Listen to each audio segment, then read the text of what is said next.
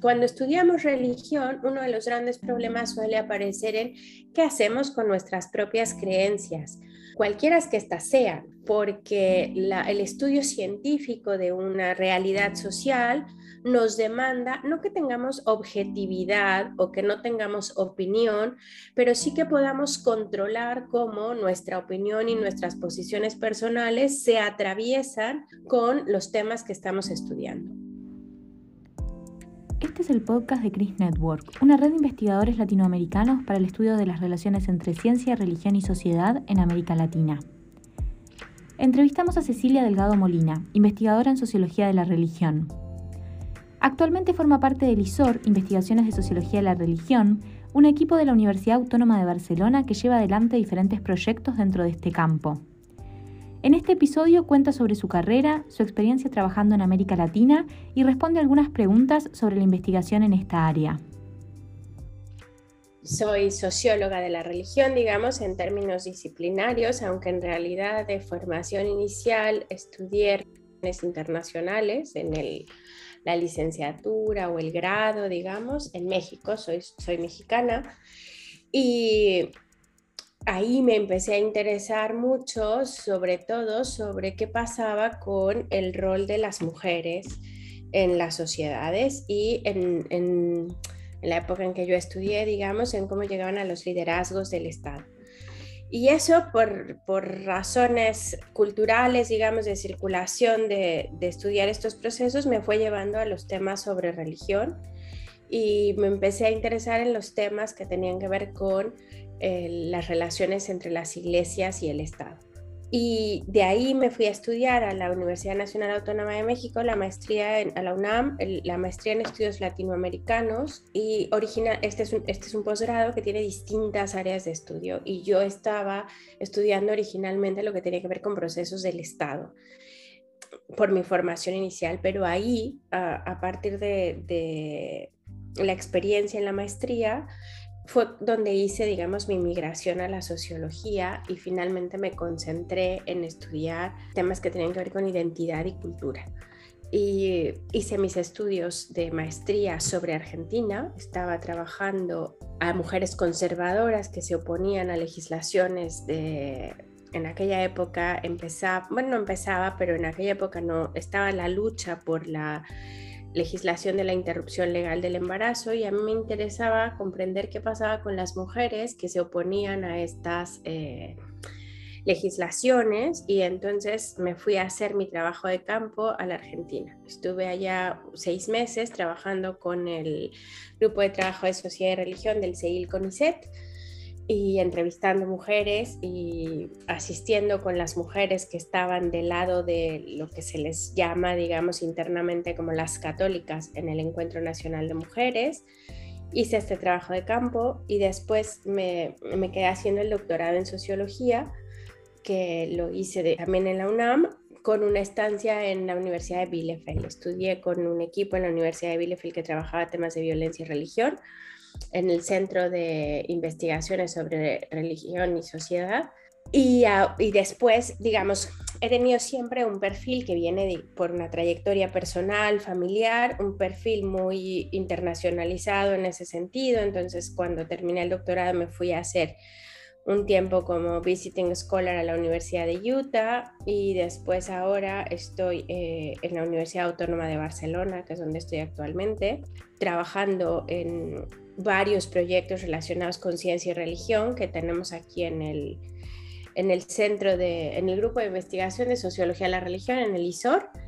Y bueno, ese es un poco, digamos, me dedico a la investigación y a la docencia, que, que son las cosas que la docencia me gusta mucho. Por, no todo mundo que está en la investigación necesariamente disfruta la, la, docencia, pero es algo que yo disfruto mucho y es, bueno, básicamente un poco por ahí que, que voy. Soy actualmente eh, secretaria del Comité de Investigación de Sociología de la Religión de la Sociedad Internacional de Sociología y digamos ahí desarrollo una buena parte de actividades alrededor de lo que los sociólogos de la religión alrededor del mundo, entonces esto me permite un diálogo muy internacional con mucha gente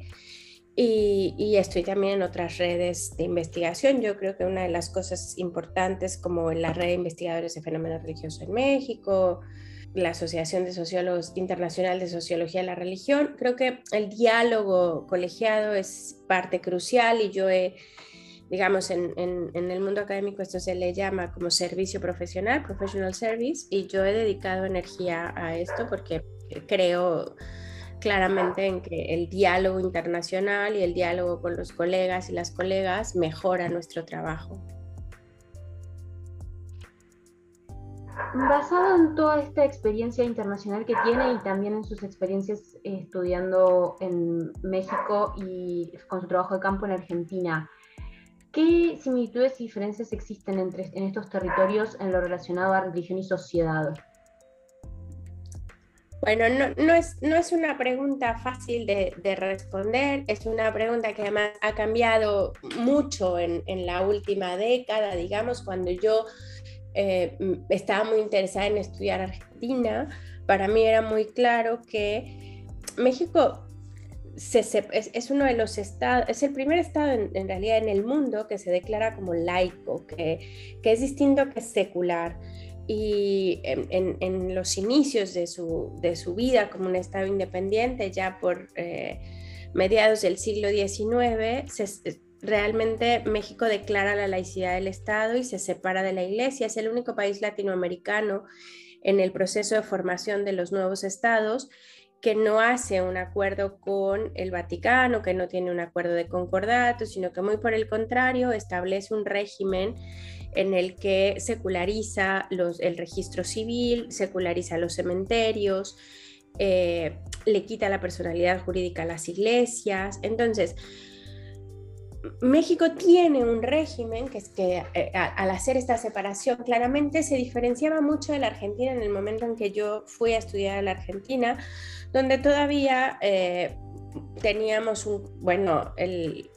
la desaparición del requisito de que el presidente sea católico en la Argentina es una cosa que ocurre muy entrado ya el siglo ya hacia finales del siglo XX, digamos, con Menem. Eh, y, de, todos modos tenemos todavía financiamiento del Estado hacia, hacia la Iglesia católica, eh, el, pasaporte diplomático para los obispos, el que se financiara la formación de seminarios y de curas de frontera, por ejemplo. Entonces, para mí, que Argentina tuviera esta relación con la Iglesia Católica, que era una iglesia mucho más, una relación más bien, mucho más eh, cercana, en el que financiaba claramente a la iglesia, etcétera, pero que al mismo tiempo, ya para aquella época, que te estoy hablando de hace 10, 12 años, ya estaba aprobado el matrimonio igualitario y era el único país eh, latinoamericano que tenía aprobado el matrimonio igualitario. Ahora es también el único que tiene totalmente aprobada la interrupción legal del embarazo, pero en aquella época esta todavía era una,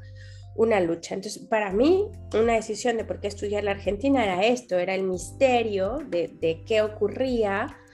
en, un régimen que tenía estas características que eran muy distintas que lo que yo veía en México. Eh, y que bueno, también son muy distintas que lo que pasa en Uruguay, por ejemplo, con un régimen de laicidad que tiene otras características. Originalmente, de hecho, lo que yo quería hacer era estudiar la Argentina y Uruguay para entender justamente esto, pero bueno, como toda investigación tenía límites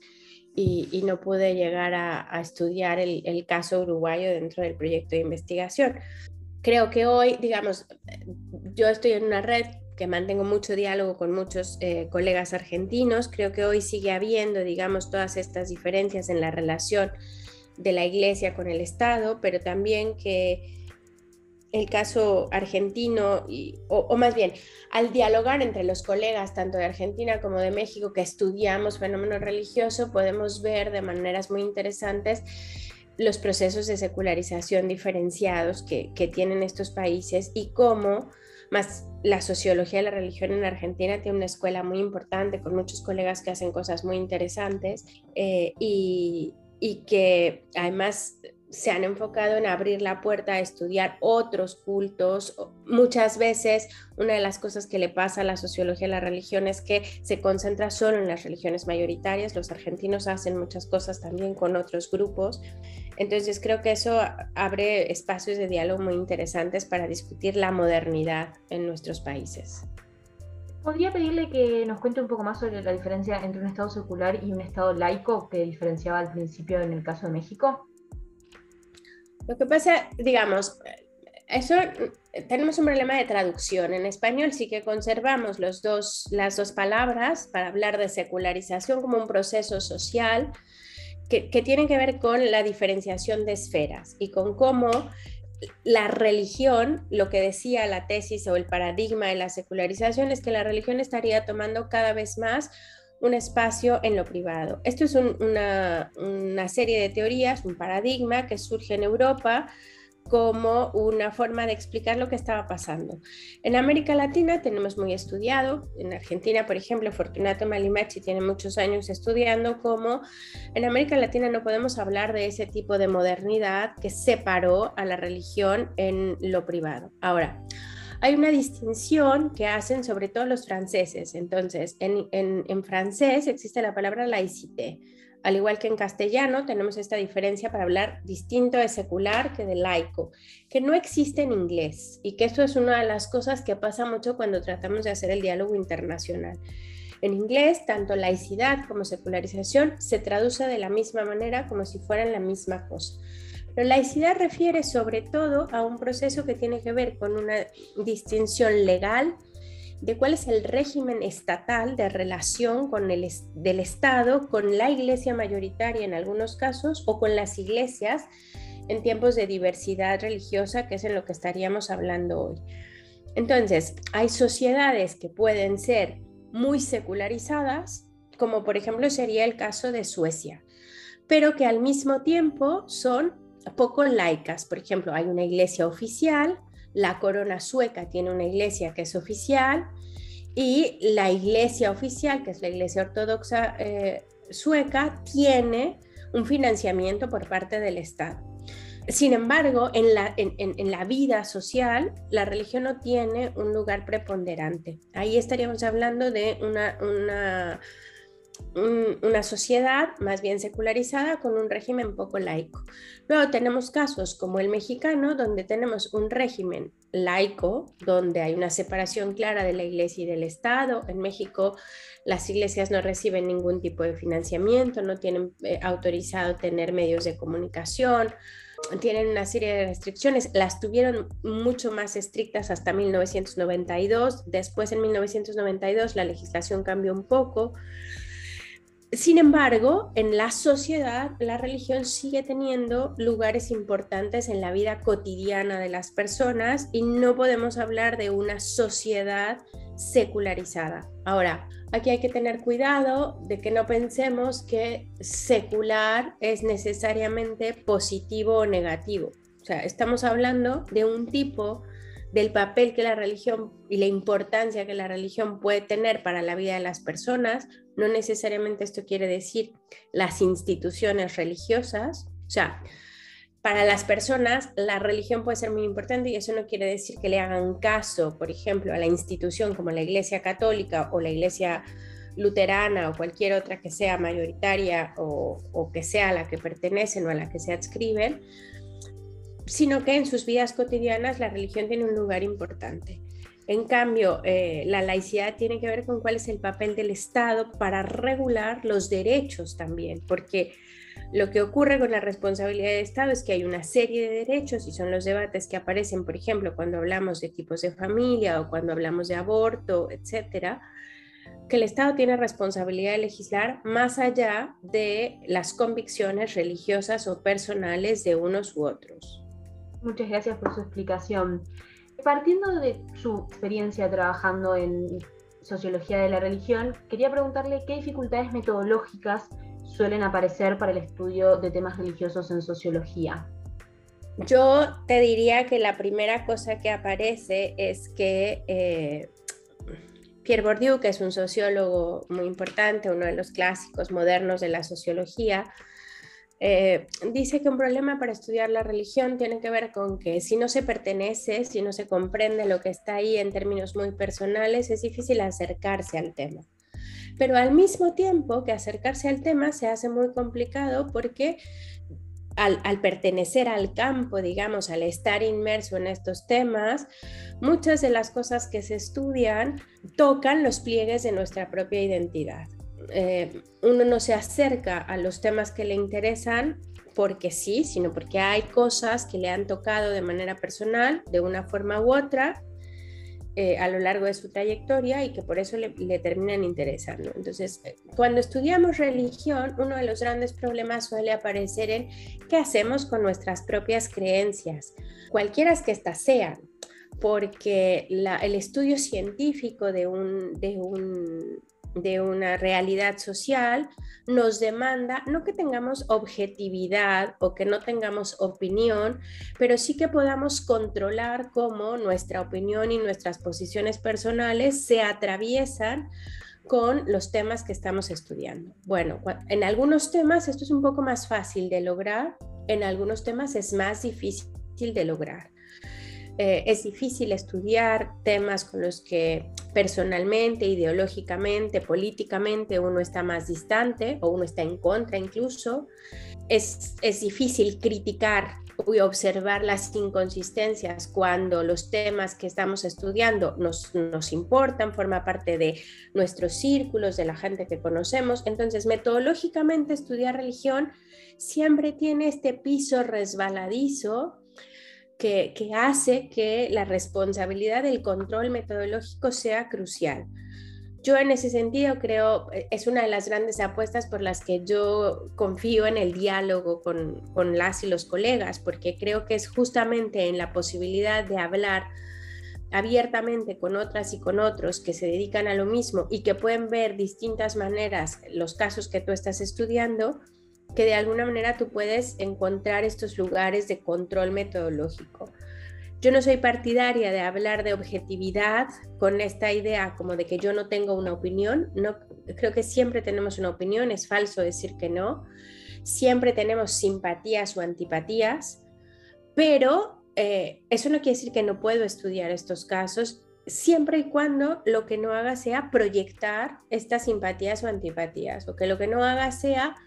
decir que lo que encuentro es lo que favorece mis simpatías o mis antipatías, sino que, y claro, esto también de manera personal interpela mucho porque va a haber ocasiones donde podrás encontrar cosas que, que si uno está trabajando con rigor ponen a prueba tus propias creencias. Y digamos, yo creo que ahí está el, el meollo del asunto porque así como, como se dice coloquialmente, no se puede ser juez y parte. Y ahora que trabaja en relación, en la investigación de relaciones entre ciencia y religión, ¿estas particularidades eh, y estas características se trasladan a esta área también? Sí, te diría que de principio, porque socialmente hemos construido la relación entre ciencia y religión a partir de la tesis del conflicto. Y, esta tesis, que, es la idea de que ciencia y religión no pueden dialogar entre sí, nos permea también a los investigadores y a las investigadoras. Y entonces, esto lo que, lo que provoca es que muy fácilmente uno tenga una posición a priori respecto a estos temas.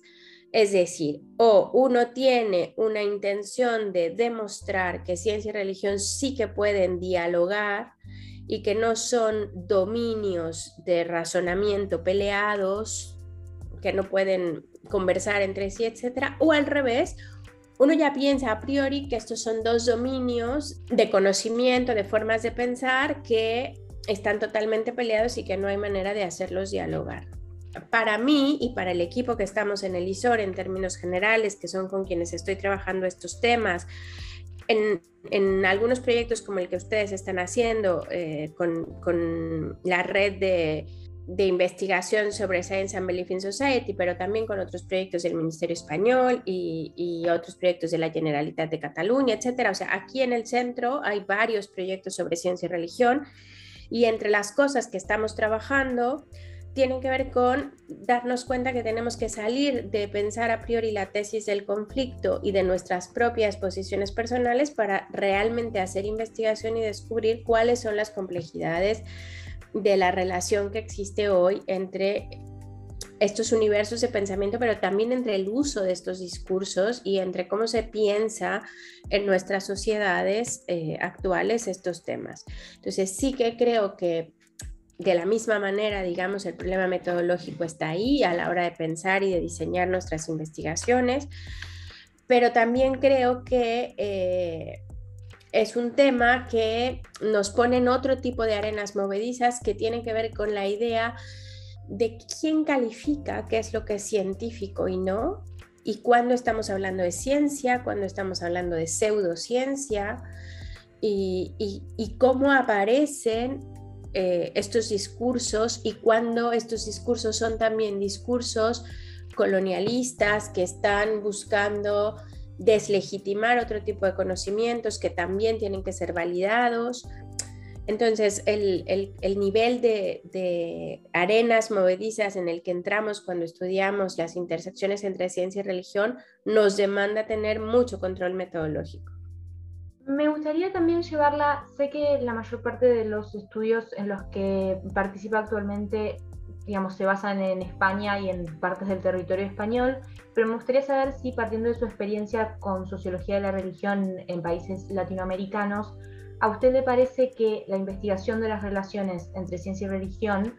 en América Latina tiene algo que aportar a las experiencias y conocimientos que existen en el resto del mundo? Si hay alguna particularidad quizás histórica, social o cultural que América Latina tenga que sea diferente a lo que se ha visto en otras partes del mundo. Bueno, siempre eh, América Latina tiene su propia su propio desarrollo de la modernidad. Y, yo creo que una cosa muy importante es que nunca hay que estar pensando América Latina en relación a Europa y que hacemos mucho eso en términos de pensar que el conocimiento sociológico o las grandes teorías, etcétera, se han desarrollado en Europa y luego las importamos a América Latina para tratar de ver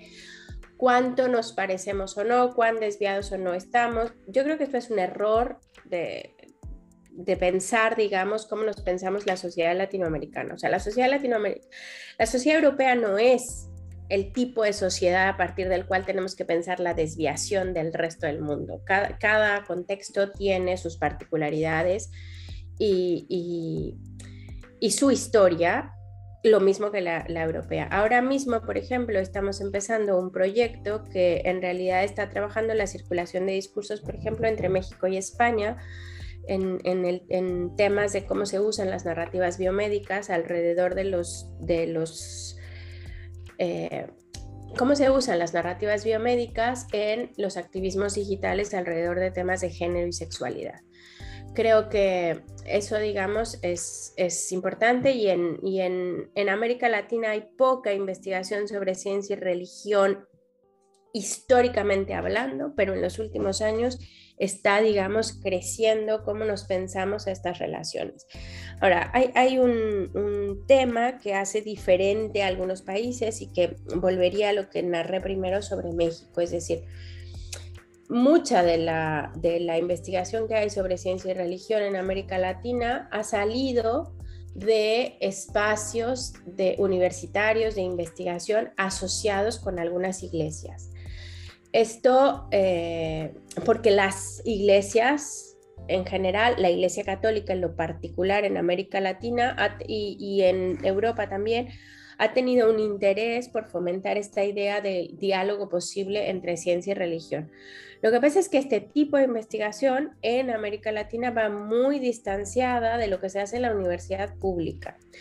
E-, esa es una diferencia importante de lo que ocurre en algunos países de Europa, no en todos. En España ocurre algo muy similar, es decir, lo que ocurre en las universidades privadas como un tipo de investigación lleva una agenda y lo que ocurre en la universidad pública lleva otra. Eh, esto sí que creo que es una diferencia. Creo que algo muy interesante que, que hace eh, América Latina en términos de investigación, desde donde Europa está dialogando cada vez más, es pensar, por ejemplo, los papeles de ciencia y religión cuando están cruzados con temas de salud, con temas de bioética, con temas de salud mental y también cuando entra en la discusión lo que, lo que ahora en sociología se conoce como el giro sensorial o el giro emocional. La sociología latinoamericana tiene, digamos, aportes muy importantes respecto a estos temas con los que eh, desde España se dialoga cada vez más y a veces nos cuesta en algunos contextos el diálogo más amplio por las barreras del idioma, pero creo que en general eh, son estudios que, son novedosos y que aportan al, conocimiento sociológico en estos temas en términos generales desde América Latina. Bueno, y para cerrar, me gustaría hacerle una última pregunta, que en realidad es pedirle alguna recomendación de algún libro, paper o podcast que usted haya leído o escuchado y que le parezca que pueda sumar a estos temas. Bueno, eh, será un poco vergonzosa la recomendación porque voy a hacer una autorrecomendación, pero realmente es que yo no escribo los, los libros y creo que son muy valiosos. El año pasado hemos publicado en el, Laboratorio de Observación del Fenómeno Religioso en México, que es un seminario permanente que, del que he sido parte en la, en la UNAM, en la, Universidad Nacional Autónoma de México, dos libros colectivos que uno se llama Formas de creer en la ciudad y el otro se llama Religión, género y sexualidad entre movimientos e instituciones. Los dos libros, como todo lo que se produce en la UNAM, son de acceso abierto, o sea que se pueden encontrar en la red y se pueden descargar. Y digamos, el primero sobre creer en la ciudad tiene que ver con cómo discutimos estas ideas de la modernidad, con cómo discutimos estas ideas de la,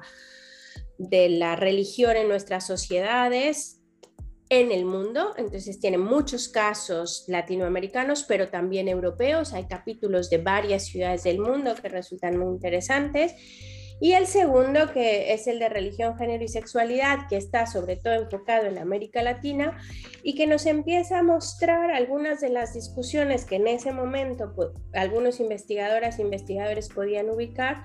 sobre estos cruces que pasan entre religión, género y sexualidad con los discursos científicos también, que es un poco en lo que ahora estoy profundizando.